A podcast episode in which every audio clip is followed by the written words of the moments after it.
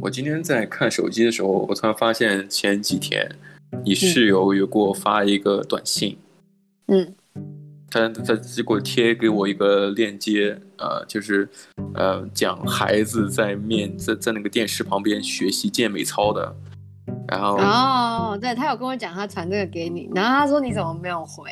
因为我是今天才看到，哦，然后他问说你有什么想法，就是因为他他很怕你回了之后，呃，你没有回是因为你觉得被冒犯了？没有没有没有，我是没看到，你跟他讲，我是今天才看到。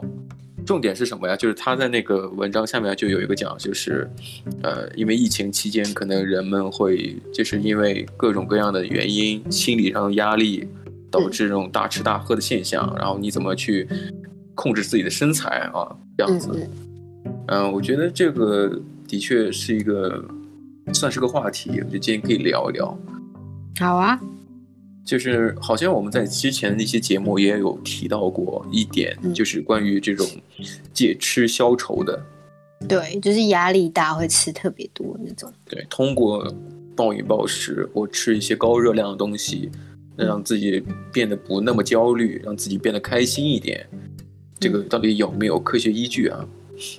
好，那如果摄入的卡路里超过我们的消耗，其实多余的卡路里是会转换成为脂肪，所以会让我们就是变胖，然后呃体重会增加这样子。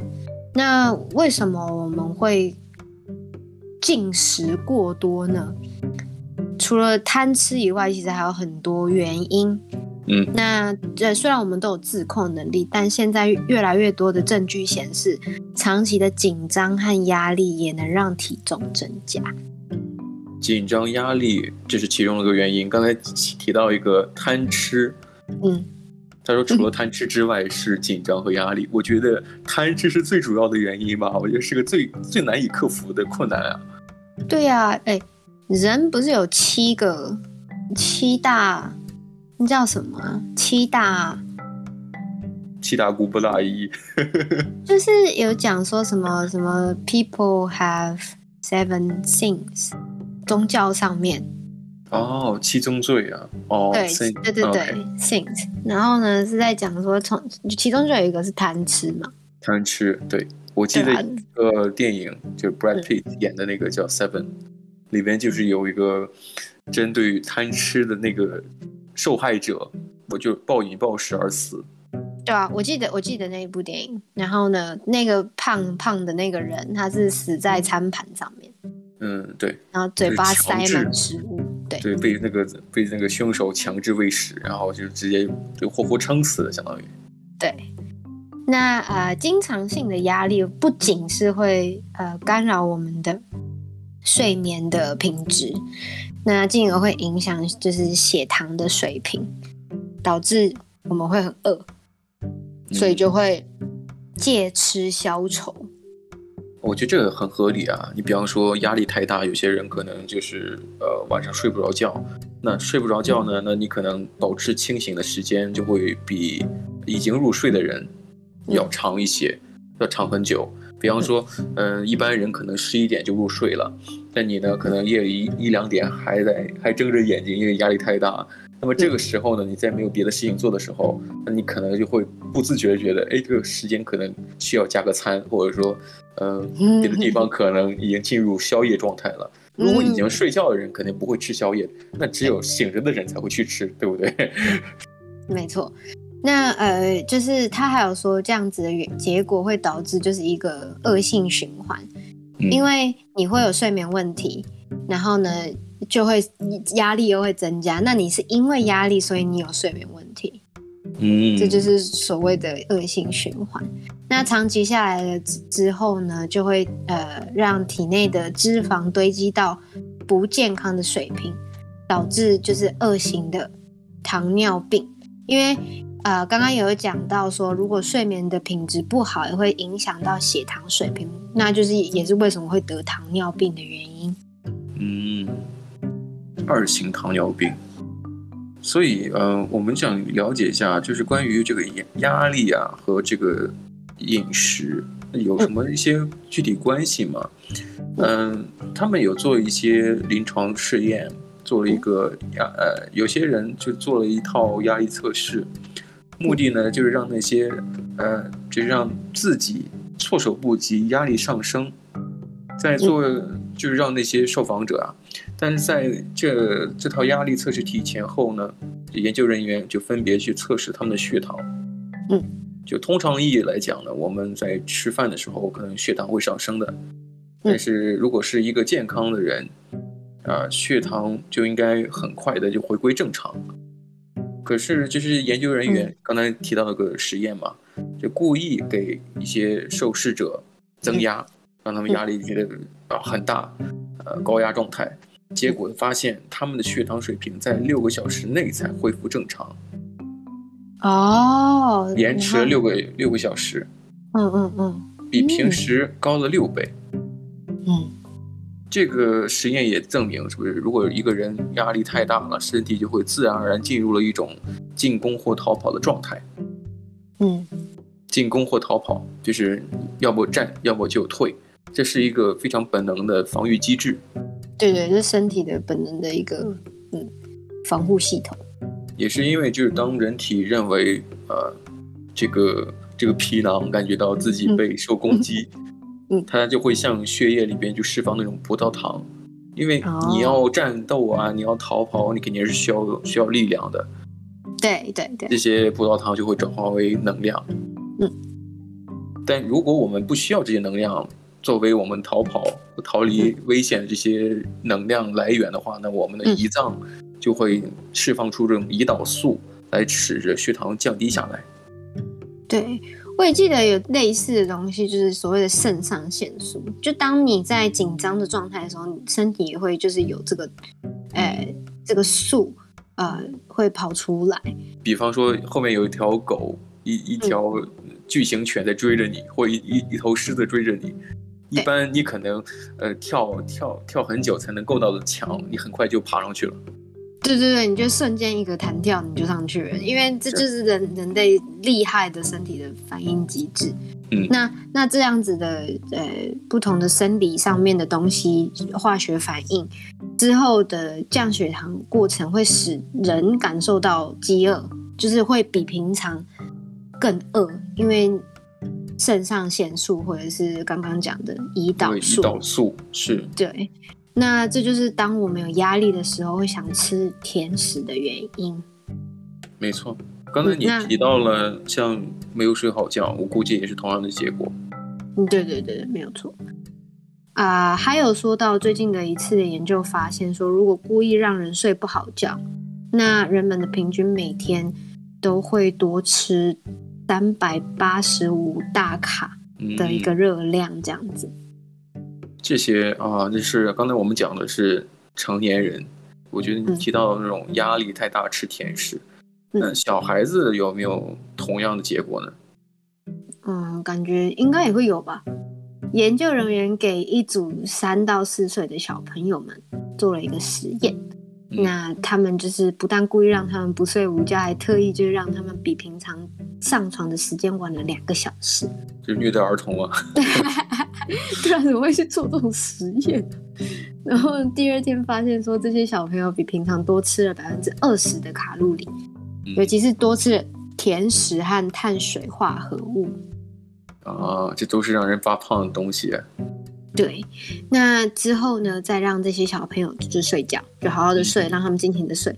那即使在隔一天之后，让这些小呃这些小朋友还是比平常多摄取了百分之十四十四哎十四 十是十四十四十四是十四四十是四十，绕口令，这个可以要这个要这个要录进去，这个我不剪。可以可以，对，是十四趴的卡路里。可是这样其实也是推算了，就是呃，其实人这样子的影响是不会只是影响一两天的事情而已。你一天的影响可能会持续个三到四天，然后才会变成原来的水平。人的正常来讲，胰岛素来降低你的血糖是在六个小时之后。那你在这种强，就是那种环境导致的这种，你不能睡好觉，然后你导致你压力过大，那这个东西需要很长的时间，不是六小时啊。没错。那呃，我们刚刚讲了这么多，就是压力怎么样怎么样的，那到底要怎么减少压力呢？减少压力，嗯，我想解决之道嘛。好，那我看到一个，就是英国全国医疗保健网站推荐了一款减压技巧，是是通过这种呼吸训练，你可以选择站着、坐着、躺着做，这个东西就比较老少咸宜的那种。怎么做呢？就是通过鼻子深呼吸，数五个数，然后呢，嘴缓缓的呼出，再数五个数。我其实在，在呃之前前几集的 podcast 里面，我有讲过，就是我有在用一款就是 meditation 的一个的 app，然后呢，我记得在前一个月还是什么，我不知道到现在还有没有，它推出了一个，就是你正常来讲你是要给钱的，嗯。对，那他前几个月就是推出了一个，是他给你一年用免费的，嗯，然后我就去下载，他这个也是他第一个给你用的也是这个，那他每天都会让你说，哎，你当你在做事情的时候，你觉得呃压力很大，或者需要休息什么的，那就打开来来做这样，那他也是建议每天做，那也是真的差不多就是刚刚我们上述所说的，就是大概三到五分钟，然后他会给你一个呃指示。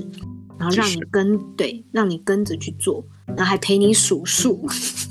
对，嗯，你你像我记得在呃参加那种日式茶道的时候，他会提前有个十分钟让你进进入冥想状态，才才能开始喝茶。那冥想状态也是有那种音乐节奏，它是每半分钟敲一下，在这个半分钟的节奏里面，你可以任意的深呼吸，尽可能延长自己呼吸的这个频率，放缓。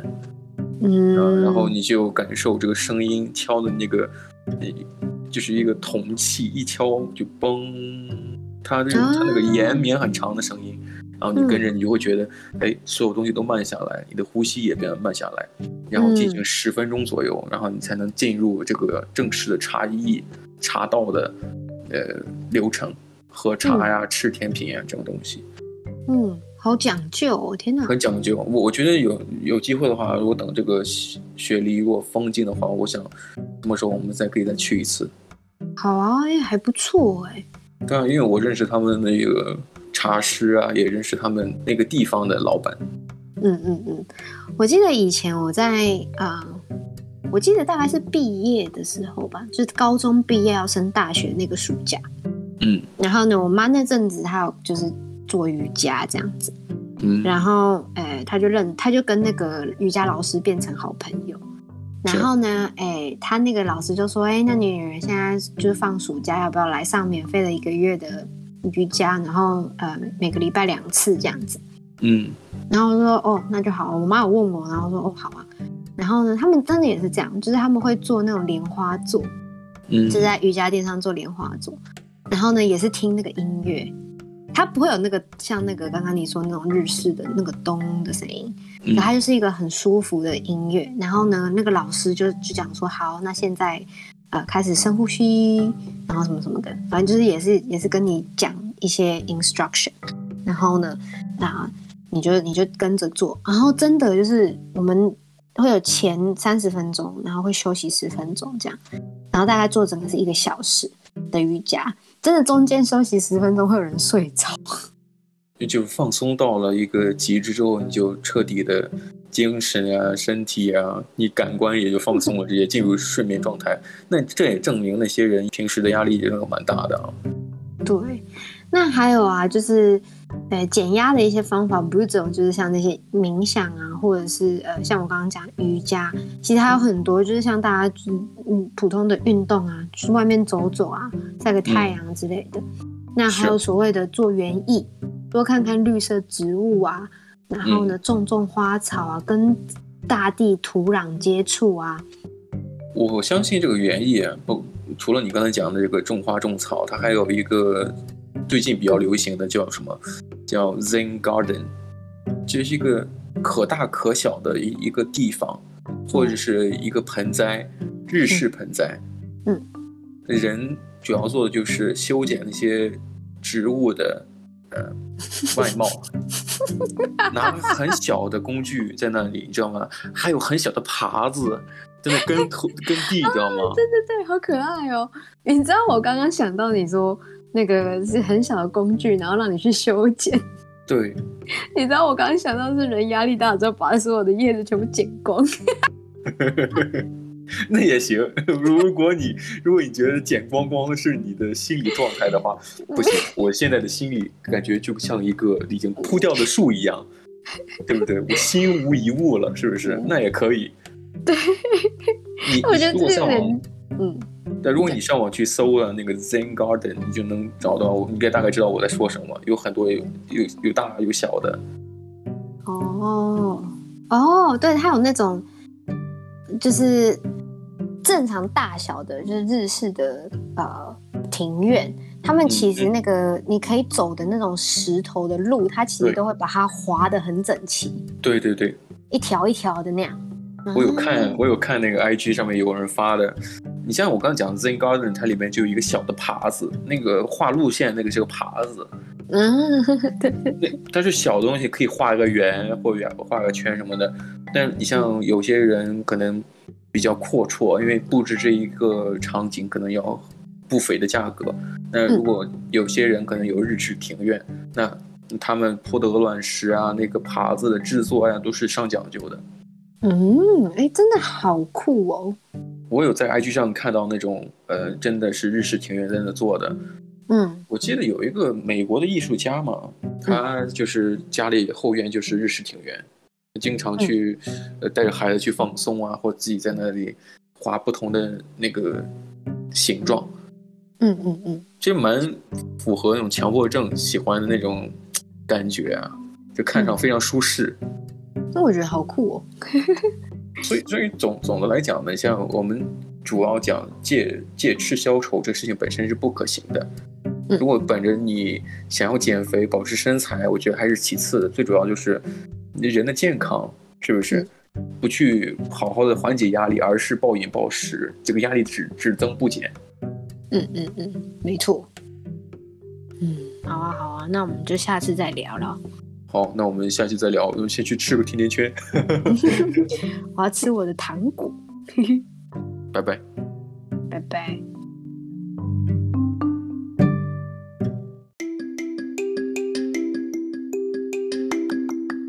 谢谢收听今天的你乱讲话的 Ways of Talks 频道，下次见喽，拜拜。